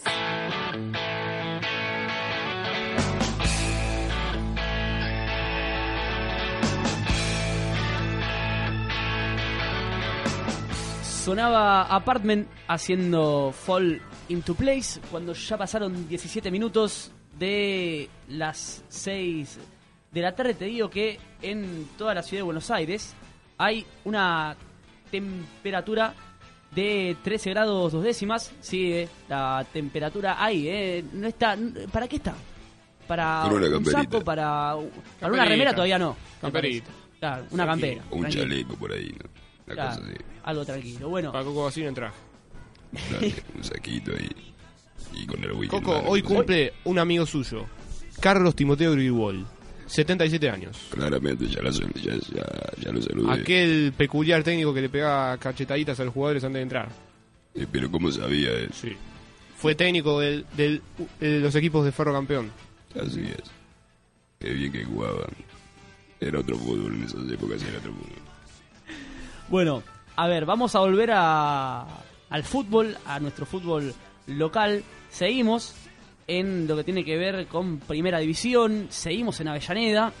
Vamos a hablar de este Racing, que en el pasado fin de semana perdió frente a All Boys, All Boys que no le, no le ganaba Racing desde la época de los años 70, ¿no? No le ganaba allí en la cancha del Albo. Fue victoria para el conjunto de Julio César Falcioni, la primera victoria en este torneo por 1 a 0. Y lo importante, además del gol de Roberto Batión, un ex independiente, es que Racing, en ese partido que fue conducido por Fabio Radelli, que en unos minutos nada más lo vamos a tener al aire, aquí en línea de tres, siguió jugando a lo mismo, ya sin Subeldía como director técnico, un barco, como dije, totalmente a la deriva, que ahora tiene nuevo técnico, asumió el lunes Carlos Isquia, ex entrenador de Boca, entre otros, y este entrenador, teniendo en cuenta lo que se vio de Racing en, eh, en el día sábado, en este partido frente a All Boys, ya metió mano en el equipo en aquel partido frente al Albo. Como dije, se vio a un Racing que continúa dudando a la hora de decidir en la cancha y esa duda es propia de una falta de idea de juego, porque los jugadores intentan por sí solos tratar de hacer un- alguna jugada porque no hay nada definido, no hay nada planeado como para que se asocien los jugadores, jugadores que no son de renombre tal vez, pero son muy buenos. Tal vez eh, so- es de más renombre, no sé, Cata Díaz, eh, Gago en Boca o bueno, en River, Teófilo Gutiérrez, pero hay muy buen material. en, Racing está, bueno, De Paul, eh, Vieto, Valentín Viola, que, que volvió para este campeonato. Es cuestión de, claro, es cuestión de amoldarlos y encontrarle un buen funcionamiento a este Racing que se preparó para mucho, pero hoy, la verdad, que ha cosechado muy poco, ¿no? De hecho, se encuentra último en la tabla de posición. Sí, rarísimo, porque para lo que fue el, el año pasado, este, la idea era, como ya habíamos hablado, este, mantener el equipo y que sí, con algunos refuerzos, bueno, llegó Valentín Viola, como decías, eh, pelear el campeonato. Nadie esperaba esto, pero ni por asomo. Eh, después, bueno, lo del último partido fue un partido de transición. eh, All Boys tampoco es que lo peloteó a. Racing, pero este bueno, se terminó llevando la victoria el equipo de Falcioni. Pero creo que Racing ahora hay que ver qué encuentra con Isquia, pero el primer equipo que, que plantó Carlos en la, en la práctica, la verdad, muy distinto a lo que se venía viendo. ya de por sí comenzó cambiando el esquema de juego. Se cambió a un 4-4-2. Pero lo que llama la atención es eh, uno de los delanteros que va a acompañar a Luciano Vieto allá arriba. ¿No? Porque uno se imaginaba a Valentín Viola, pero Valentín Viola está con una lesión, no se sabe si va a llegar para este partido, pero lo cierto que en la mañana de hoy Carlos Isquia probó con Rodrigo de Paul, el jugador del cual estamos hablando, jugador que se desempeña más que nada como enganche, así lo hizo también en inferiores, pasó a jugar en la delantera con Luciano Vieto, un cambio que creo que ninguno esperaba, ¿no? De, de Isquia que, que haga un cambio tan rotundo. Atentos a este a estos datos. Es la segunda vez en la historia que Racing pierde seis partidos consecutivos. E igualó el peor arranque de toda su historia, igualando el del clausura 2009 a lo que podría superarlo si cae con la en la próxima fecha. Dios mío, Dios mío, lo que es la crisis ¿eh? de, de Racing eh, hasta el momento. Racing que, como decíamos, ya tiene nuevo técnico. Uno de los cambios más significativos es este que te digo, de la inclusión de Rodrigo de Paul en la delantera. Pero el equipo que pondría en cancha para visitar a Lanús el próximo sábado por la sexta fecha del torneo inicial Nietos Recuperados sería Saja en el arco, la línea de cuatro del fondo sería con José Luis Gómez, Fernando Ortiz, Leonardo Miliónico y Matías Cais. En el mediocampo, Diego Villar apuesta por el Barba, un jugador que es un tanto resistido por la gente, que su día lo usó eh, eh, más que nada en lo que fueron los primeros partidos, luego lo fue sacando, de a poco tal vez por una cuestión del esquema, que, que no encajaba y tenía que elegir entre nombres. Más que Villar, parece raro Kais de 3. Y también, eh, exactamente, bueno, Kais, que se va al lateral que habitualmente ocupaba Corbalán. Claro. ¿No? Muy lento, Kais. Y- Sí, no lo veo por la banda yo a Kais. ¿eh? Pero me parece que es un jugador que. A ver, el tema es que, claro, eh, para proyectarse arriba, ahí sí, se le va a complicar. José Luis Gómez es más un lateral nato jugar, de, desbordar por, por la banda y tirar al centro, pero Matías Cais ahí, eh, Lanús, eh, los mellizos Barros Echeloto ya deben estar tomando nota sobre, sobre esto y atacar más que nada por ese sector, ¿no? O, o no prestarle tanto atención cuando ataca, Ra- ataque Racing, porque generalmente lo va a hacer por el lado de Gómez. El Cais no, no tiene eh, tal vez ese estilo de juego de, de El subir. que iría tan- por ese lado sería Merano. ¿Cómo lo ve Coco a Merano proyectándose con Kais? Y va a ser un baile, me parece. Va a ser un baile, uh, lo mató. Lo mató. Lo veo muy mal a Racing. ¿eh? Lo ve muy mal a Racing. Sí. Y a Costa contra Gómez. Y no sé. No se lo ve confiado el No Coco, sé. ¿no? Usted, Coco, discúlpeme, pero usted no se postuló cuando fue lo de lo de Subeldía que lo echaron. Usted no dijo, sí, yo voy a. Racing. Está bien, venía. Retiré, pibe. Subeldía lo, lo reemplazó usted, pero usted no habló. Me retiré, pibe, a ver si. Ya estoy viejo, eh. No, usted sabe, Coco. Y, pero, viste, Nunca más va a dirigir. muy difícil. Nunca diga nunca. Nada más le voy a decir eso. Y para completar el equipo, en el mediocampo Agustín Pelletieri, Bruno Zuculini y Luis Ibáñez. Y en la delantera, como te decía, Rodrigo de Paul y Luciano Vieto. Bueno, salimos de Racing. Vamos a repasar rápidamente lo que va a ser esta nueva fecha por el torneo Nietos Recuperados, que va a arrancar el día viernes, este viernes, con el partido entre Vélez y Newells, encuentro que se va a jugar a partir de las 20.10. Luego el sábado, Estudiantes y Belgrano van a jugar a partir de las 4 de la tarde. Media hora más tarde, Godoy Cruz y Colón van a estar jugando en Mendoza. Después, a las 6 y 10 del día sábado, Argentinos Juniors y All Boys. Minutos más tarde, 18.40, van a estar jugando Atlético Rafaela y Gimnasia Esgrima de La Plata. Y para completar la jornada del día sábado, Racing enfrentará a Lanús a partir de las 20.15. Ya pasando al día domingo 8 de septiembre, la fecha va a continuar con el partido entre Rosario Central y San Lorenzo a partir de las 4 de la tarde. En el mismo horario, Quilmes Arsenal. Un rato más tarde, a las 18.10, River va a estar recibiendo a Tigre en el Monumental. Y Olimpo, completando lo que va a ser esta fecha 6 del torneo inicial Nietos Recuperados, va a recibir a Boca a partir de las 21.15. Pero no solamente se van a disputar partidos de primera división, también la B Nacional va a haber actividad, obviamente. Así es, la B que está que arde. Juega eh, la fecha número 6, Almirante Brown. ¿Cómo anda defensa? eh? Cómo anda defensa, está derechísimo. El conjunto de Coca arranca el día 6. Almirante Brown recibiendo a Douglas Hay, el equipo de Pergamino, a las 6 de la tarde. El único partido de ese día. Luego se va a jugar eh, el día sábado con Sarmiento de Junín recibiendo a Gimnasia de Jujuy eh, con el arbitraje de Luis Álvarez. Taller de Córdoba que no levanta cabeza. La T va a recibir a el equipo de Córdoba, también Esportivo de Grano, un clásico, a las 14.15. Sí, muy lindo partido. Lindo fin de semana de fútbol. Sí, lindo. Son, son todos partidos cada 15 minutos. Arranca Sarmiento a las 14, Talleres a las 14.15 y Villa San Carlos recibe a San Martín de San Juan eh, a, a las 14.30 horas. Luego a las 15.30 Unión de Santa Fe recibe a Crucero del Norte. Atlético de Tucumán irá ante Instituto en el José Fierro a las 5 de la tarde, misma hora para Boca Unidos y Brown de Adrogué.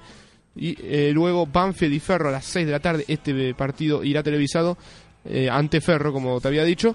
Y e Independiente de Mendoza ya pasando al día domingo ante Defensa y Justicia, el líder absoluto de este torneo. Luego a las 19 Aldo Civi y Patronato. Y el lunes Huracán Independiente a las 19.15 horas con un arbitraje de Pesota en el Tomás Adolfo Ducó. Jugó 5, ganó 5. Jugó 5, ganó 5. Qué grande, qué grande. Bueno, y hablando de grande, vamos a hablar de la selección mayor. Rápidamente, porque el- la, la semana que viene, el día martes, va a estar jugando frente a Paraguay por de una vez por todas conseguir ese pasaje tan ansiado a un nuevo mundial. Exactamente. Lo podemos conseguir en esta, en esta fecha FIFA, así que. Esperemos, esperemos. Pero Por va a haber lo menos- va a haber una fecha ahora el, el viernes. Claro, ¿no? es- va a haber una fecha el viernes donde Argentina no, no va a participar, esa pero semana que viene. va a estar bien atenta para lo que pase con Uruguay y Venezuela, que son los que Están ahí. los que podrían sí, los que están ahí para clasificar eh, eh, peleando el quinto puesto y podrían ya dejar a Argentina eh, en la posición de eh, conseguir un empate y ya eh, estar clasificado. Lo importante es quedar entre los cuatro primeros. Si bien va a puntera Argentina, eh, creo que ya estamos casi con un pie adentro. Por eso, si, si Uruguay no gana, Argentina con un empate está ya dentro del Mundial, ya directamente clasificado. A, a dos fechas del final. Y Uruguay cuando juega eh, este viernes. Uruguay juega ¿No? el viernes 23.30 con arbitraje de Patricio Lustó. Buen partido para ver entonces, ¿eh? Sí, es raro que un eh, árbitro argentino dirija un partido Sí, ¿no? importante para la selección, más allá de que no define eh, Ah. el campeón el primer puesto. Ahí- Ahí sí queremos que el árbitro eh, haga algunos fallos turbios, ¿eh? En Ahí sí, ahí sí, ahí está permitido. ¿En Paraguay jugará. Fabro? ¿Qué pregunta? ¿Te imaginas si le hace dos goles? Ya le hizo un gol a Argentina, Fabro. Los dos goles. No sé, no sé, pero para, a mí lo que me interesa, baste Paraguay, a mí lo que me interesa es cómo va a formar la selección. No sé, ¿qué, qué, qué dibujo probó Sabela? ¿Qué jugadores? Juega Messi, eso sí, vuelve a la Va selección. a jugar, va a jugar Messi, ya están todos en nuestro país. Ayer, entre lunes y martes, llegaron todos a, a nuestro país, incluido Lionel Messi, que no habló con la prensa. Sí lo hicieron el resto, sí lo hizo la Bessi, sí lo hizo Agüero, por ejemplo. Este, Isabela hizo la- una primera práctica tranquila y ya los dejó libres ya para jueves y viernes trabajar un poco más, más, más fuerte. Eh, en lo que tiene que ver con los jugadores del ámbito local, no va a estar, bueno, por la baja de Marcos Rojo, que finalmente lo esperaron hasta el final, pero está lesionado y no va a llegar. Eh, Sabela llamó a Bergini. Y otro estudiantes. Otro más de Otro estudiantes. estudiantes. Cuando se hablaba claramente que el indicado era. O, o el, el más cercano, claro, era Bangioni. Y sin embargo, apareció de último momento. Pero Bergini No, de a- tres. además, claro, e- eso es lo que hablamos fuera del aire, que Bergini... Claro, no cumple la al- misma posición. Exactamente. claro. Teniendo a más, teniendo a Claro, se busca un lateral y Sabela convoca a Bergini, que es central, pero que, como dice usted, juega el estudiante. Eso no...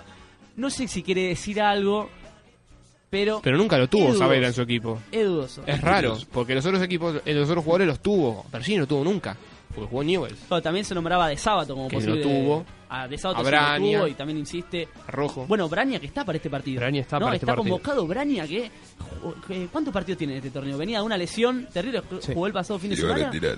Ra- Bueno, sí, es raro. Los del raras, ámbito local, eh, Agustín Orión y Fernando Gago de Boca, eh, Maxi Rodríguez de Newell's, Rodrigo Ibaña de Quilmes, este, bueno, ahora Santiago Bergini este, de Estudiantes, y me está faltando uno. Que, este, Román Martínez de sé- estudiante. ¿Cómo? Román Martínez de estudiante. No, y Sebastián Sebastián Domínguez de Vélez era el que me estaba el que me estaba faltando. Eh, Sabela paró un primer equipo en, en el táctico que armó y sin arquero, pero bueno, se, se supone que el arquero va a ser este Romero. Bueno, el equipo iría con Zabaleta, Colochini, Basante y Campañaro. Bien. Así que quizá por eso el asunto de no traer un lateral se conforma con Zabaleta y Campañaro. En el mediocampo, Gago, Biglia y Di María. Y adelante, Messi, Palacio y Agüero. Vuelve el Kun, que es una buena noticia por ahí para la sociedad con Messi. El Pipita que no va a estar. El Pipita En no va a este estar, exactamente. Está igual que Agüero y los dos centrales, por eso van a estar jugando. eh, por lo pronto, Sabela se decide con Colochini y Basanta. Perfecto. Bueno, esperemos clasificar. Eh, al Mundial, Coco, juésela. ¿Clasificamos ya o no? Sí. Sí, papá, ¿cómo no vamos a De una, clasificar? ¿no? Sería un escándalo. ¿Qué? Para mí no. A mí Uruguay gana. Mejor vamos, vamos al corte. Vamos Eh, vamos al corte. Decir, el, el Igual- horario del partido nada más 22.40, un poco tarde para nosotros, pero... Igual- No hay, casi- no hay casi a las apuro, 11 de no hay la noche. apuro para clasificarse, no hay apuro. Te digo que cuando Marco Facone dice una cosa le sale por la culata. Así Sí, que ¿no? es una buena noticia. Ojalá. Eso quiere decir que vamos a clasificar. Listo. Ojalá. Bien. Yo me voy tranquilo. Listo. Bueno, ya pasaron 33 minutos de las 6 de la tarde. Lo que suena en el aire de la Tecno es No te va a gustar con el mismo canal.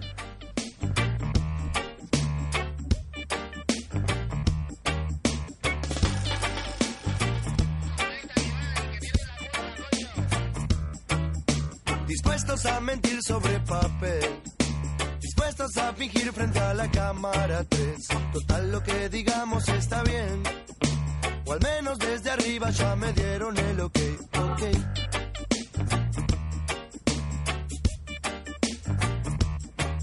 Yo no miento, solo digo la verdad. Las fuentes son dudosas, pero digo la verdad. Hace tantos años que me conoces. Si nunca desconfiaste, ahora qué le vas a hacer, ok. Ok. No ves, por vos yo sigo estando acá. Me ves a la misma hora y por el mismo canal. Me ves.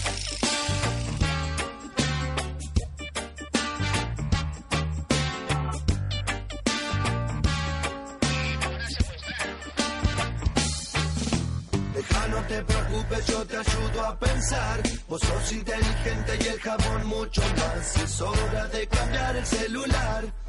Mientras tanto te sugiero que tenés que votar, votar.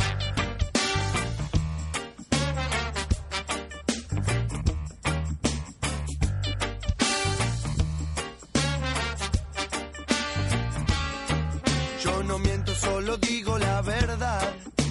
Las fuentes son dudosas, pero digo la verdad. Hace tantos años que me conoces.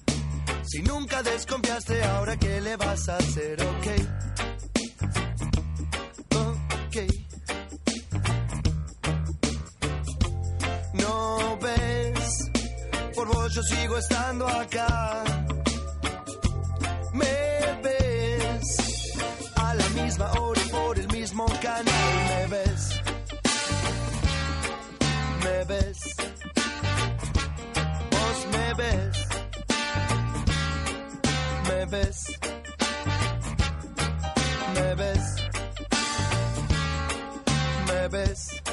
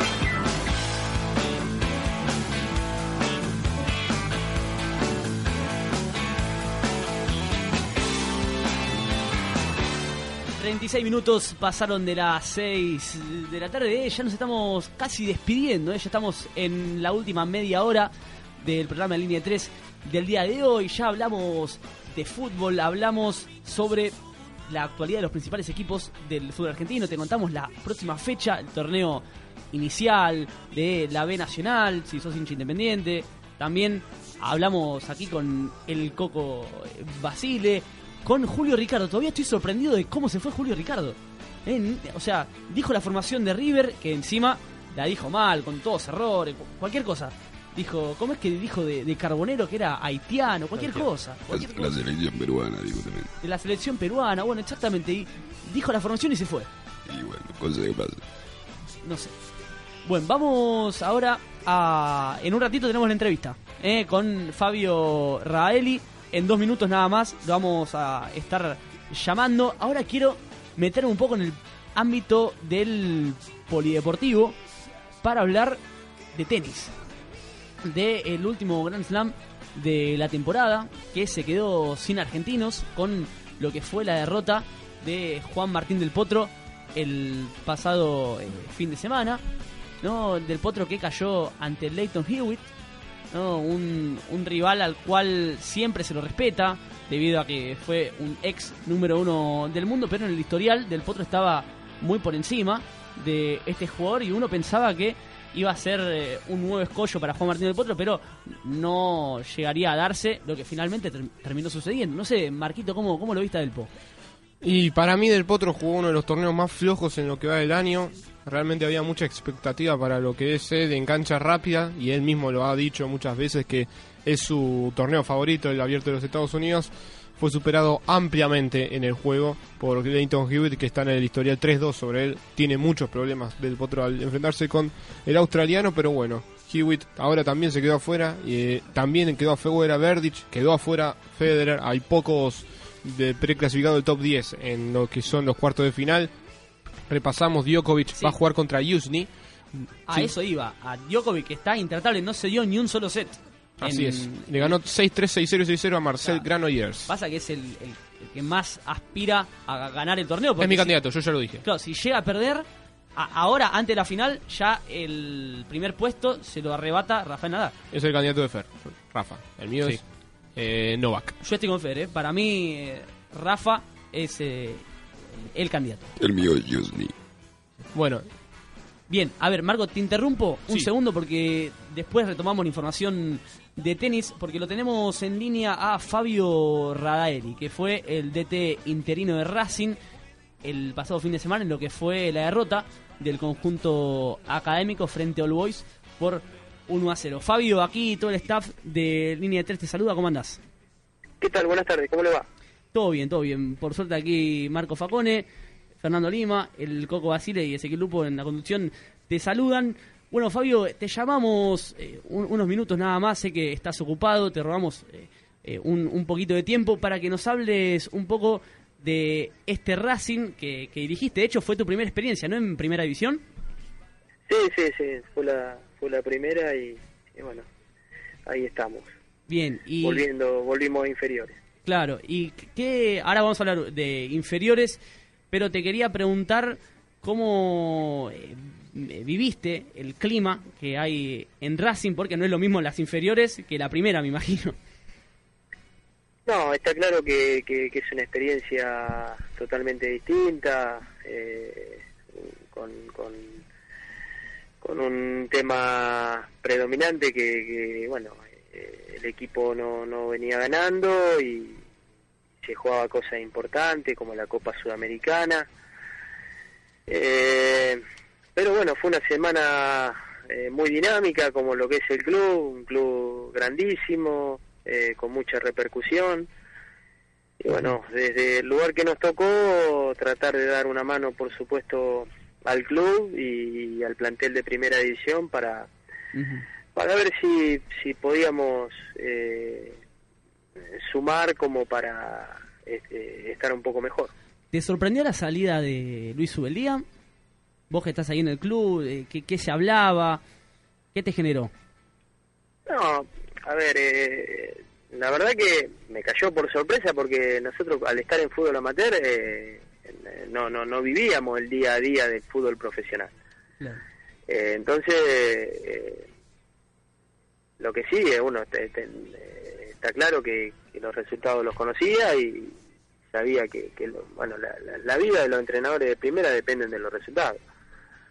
Pero, como lo he dicho en otra oportunidad, el placer de, de- haber sido un compañero de trabajo de Luis, porque la verdad que así nos hizo sentir él y, todo el cuerpo técnico. Eh, un- un joven entrenador, porque la verdad que es un joven entrenador con, con eh, muchos dicen con un futuro increíble, para mí con, con un presente increíble. Eh, ha salido campeón eh, y el trabajo que hizo acá en Racing para mí fue fue fue muy bueno. Sí, promoviendo Eh, muchos chicos, perdón, promoviendo muchos chicos que vos eh, conocías, ¿no? Lo ha capitalizado de una manera increíble, pero aparte eh, de la calidad humana eh, co- como es, eh, la verdad, bueno, se lo dije a él y me, me llevo un recuerdo eh, increíble de él, así que no, no, no, no deja de, bueno, uno de lamentar porque le tocó le tocó hacer un trabajo importante pero bueno hay que hay que cambiar eh, o mejor dicho ya cambiamos rápido el, el chip y hoy y hoy está Isquia Hola Fabio, Marco te saluda. cómo te va buenas tardes Eh, bueno, yo te quería preguntar acerca de este equipo. ¿Vos crees que tiene un potencial interesante, que tiene buenos jugadores, que no se merece la posición que está actualmente en la tabla de posiciones? no eh, segurísimo que no no no el lugar donde que ocupa no no no es el el que tiene que ocupar. Eh, tiene jugadores de categoría eh, increíble desde el arquero por nombrar al chino hasta hasta el, hasta el último delantero. Eh, esto el fútbol está eh, está muy cambiante muy dinámico y a veces lo que en un mes pasás a ser el mejor al otro mes pasás a estar último pero pero acá mm, bueno ahora viene un entrenador con una experiencia también importantísima y, y lo van a sacar adelante porque eh, son muy buenos jugadores muy buena gente y, y de un momento a otro lo van a revertir Eh, ¿Qué tal, Fabio? Fernando te habla. ¿Cómo te va? Eh, ¿Cómo viste al, al grupo? O sea, ¿cómo, es el clima del grupo? ¿Cómo están los jugadores? Eh, ¿Cómo viste que, que enfrentaron el partido el otro día con el Boys? Mirá, eh, bastante atípica la semana porque nos tocó jugar el miércoles y el sábado. Y el ánimo nunca es bueno cuando te toca perder. La realidad es esa. Pero, pero durante la práctica y durante el partido, a los jugadores en ese sentido se los veía entero, por lo menos de la manera que se predisponen para, para, trabajar, para trabajar, para entrenar. Eh, ellos más que nadie saben que, que, que, que bueno, que, que necesitan ganar, pero eh, pero la verdad que tienen un, compromiso eh, increíble como por- como para sacar esto adelante. Eh, lamentablemente les tocó perder, o mejor dicho nos tocó perder, pero pero esto de un momento a otro lo van a sacar adelante. Y Fabio, te hago una pregunta con respecto a este nuevo entrenador, a Carlos Isquia. Hablábamos recién aquí en la mesa que cambió el esquema de juego, parece que va a implementar un 4-4-2 y nos sorprendió a nosotros la posición de Rodrigo de Paul, ¿no? Un jugador que al menos teníamos entendido que en las inferiores se desarrollaba como enganche. Eh, ¿Qué te generó eh, eso? O si nos puedes contar algo de, Rodrigo, por dónde a, a vos te parece que tendría que jugar o si puede rendir, si jugó ahí en, en la delantera. Mirá, eh, no, la verdad que no sé no sé lo que lo que hizo Isquia y no sé cómo paró el equipo pero pero mira que con Luis eh, Rodrigo por hacer un poco de memoria el último partido de Luis con con Lanús eh, Centurión jugó por un lado y, y De Pool jugó por el otro en una zona de volantes y arriba jugó Viola y Yauche eh, los que juegan bien, eh, juegan bien. eh, a ver, no es que que jugó de lateral por derecha, jugó de volante. eh, la función más o menos más o menos la conoce, la trabajó y lo puede hacer de enganche, de volante. eh, Y, Perdón. Rodrigo juega, Rodrigo juega muy bien, así que lo puede hacer en las dos funciones. Y en este momento de Racing, como hablamos también aquí en la mesa último, en la tabla siempre se habla de que deben aparecer los referentes. ¿Cómo viste esa relación en el grupo entre los referentes y estos chicos que recién empieza? Y también preguntarte si en estos momentos es más conveniente que salgan a la luz estos talentos que tiene Racing de la cantera y que se destaquen más en este momento que eh, en otros.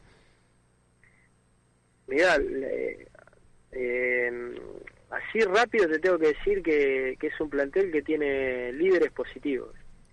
Lo- los grandes son son entrenan, eh, no abren la boca, siempre pensando lo mejor para, para el grupo. La verdad, eh, para, para destacar. Eh, muy bien. Y no, no te entendí bien lo que me querés decir de la, de la otra parte, la pregunta. No, porque otra- digo, porque a veces se habla mucho de que en los momentos de crisis tienen que aparecer los referentes, pero yo muchas veces digo que también son momentos en los cuales tal vez tendrían que, eh, si bien es un momento difícil, pero que es conveniente también que se apoye al talento de, de los chicos y por eso te preguntaba la relación con los referentes, cómo es el caso de que si le sacan tal vez la presión o cómo se maneja con ese tema. No, no, ahí le dan eh, eh, libertad para, para, para eh, principalmente al, al, al- buen jugador eh, que- eh, o al talentoso. ¿Para qué uno lo va le va a cortar la posibilidad o, o ese tipo de, de- eso es, lo- son- es el talento el que abre partidos, es el que hace una diferencia. Eh, no, en ese sentido no, no, no juegan con libertad, con, con absoluta libertad. Bueno, Fabio, la verdad que no te queremos robar eh, más tiempo. Sabemos que estás ocupado. Muchas gracias por este tiempo de charla con nosotros y desde aquí todo el staff de Línea de 3 te saluda. Que te vaya bien. Bueno, muchísimas gracias y a disposición para la... Buenísimo, se corta ahí la comunicación sobre el final. Ahí ah, terminamos de escuchar a Carlos Isquia, DT interino... Fabio Eh, Carlos Isquia, perdón, a Fabio Radel. Estoy con, con Isquia, estaba leyendo acá sobre la formación de, de Isquia y, me quedé, me quedé con, con el nombre. Bueno, ahí entonces pasaba el DT interino de la academia, Fabio Rael, y hablando de esto, ¿no? De, de los pibes y de cómo ve a Racing, ¿no? Coco, ¿se quedó con ganas de decirle algo a Fabio? Y sí, pero ya está. ¿Qué le quería Ya no. decir? De Camoranesi. Y hace falta un tipo como Camoranesi en el equipo actualmente. Sí, a mí me sorprendió esa declaración de que se, se necesitan líderes positivos. ¿eh? Pero bueno. Perdón, que, que Dijo que tiene, hay. que tiene, que Dijo tiene que hay. líderes Ah. positivos y a mí me llama la atención, ¿no? Eso que tanto se habla ahora de, de los líderes negativos y demás, bueno, una, Una buena para Racing. una buena, una buena para la academia. Bueno, quédate que ya volvemos con más linetes.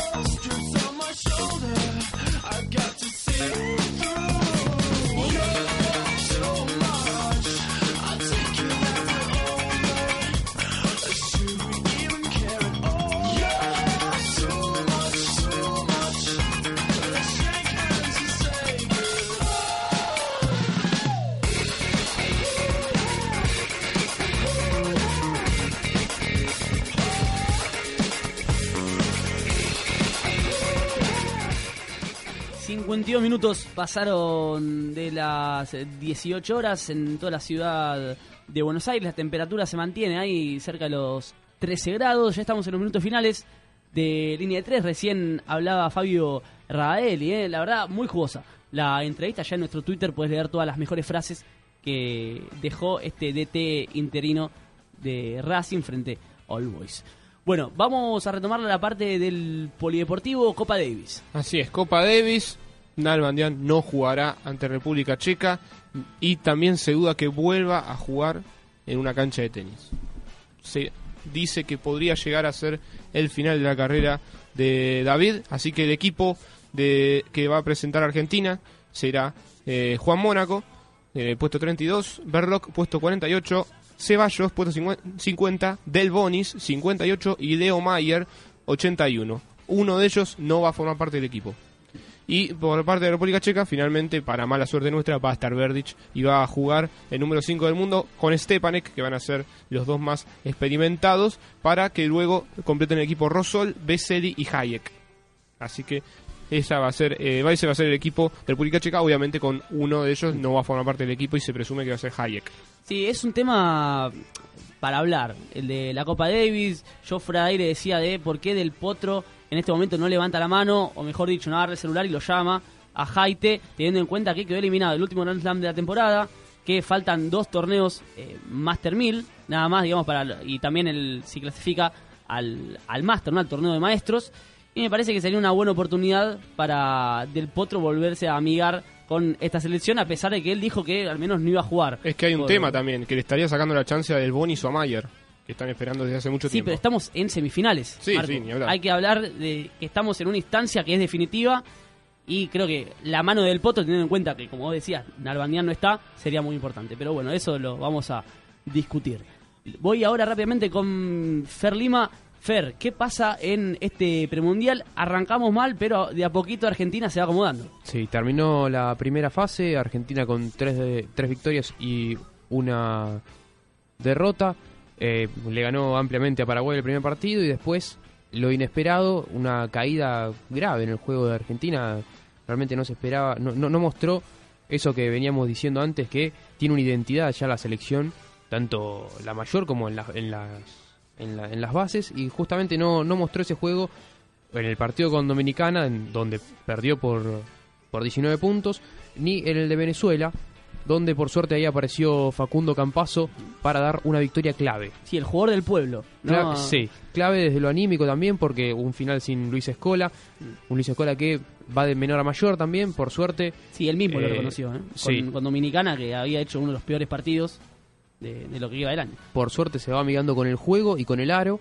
Y en el último partido de, de esta primera fase, donde fue victoria de Argentina el día de ayer 98 a 78 ante México, Escola fue el goleador con 25 puntos. Ya está eh, la segunda ronda, el fixture, que va a comenzar mañana y no da respiro porque son cuatro partidos en cuatro días. Ah, bueno. Y ahí ya se define.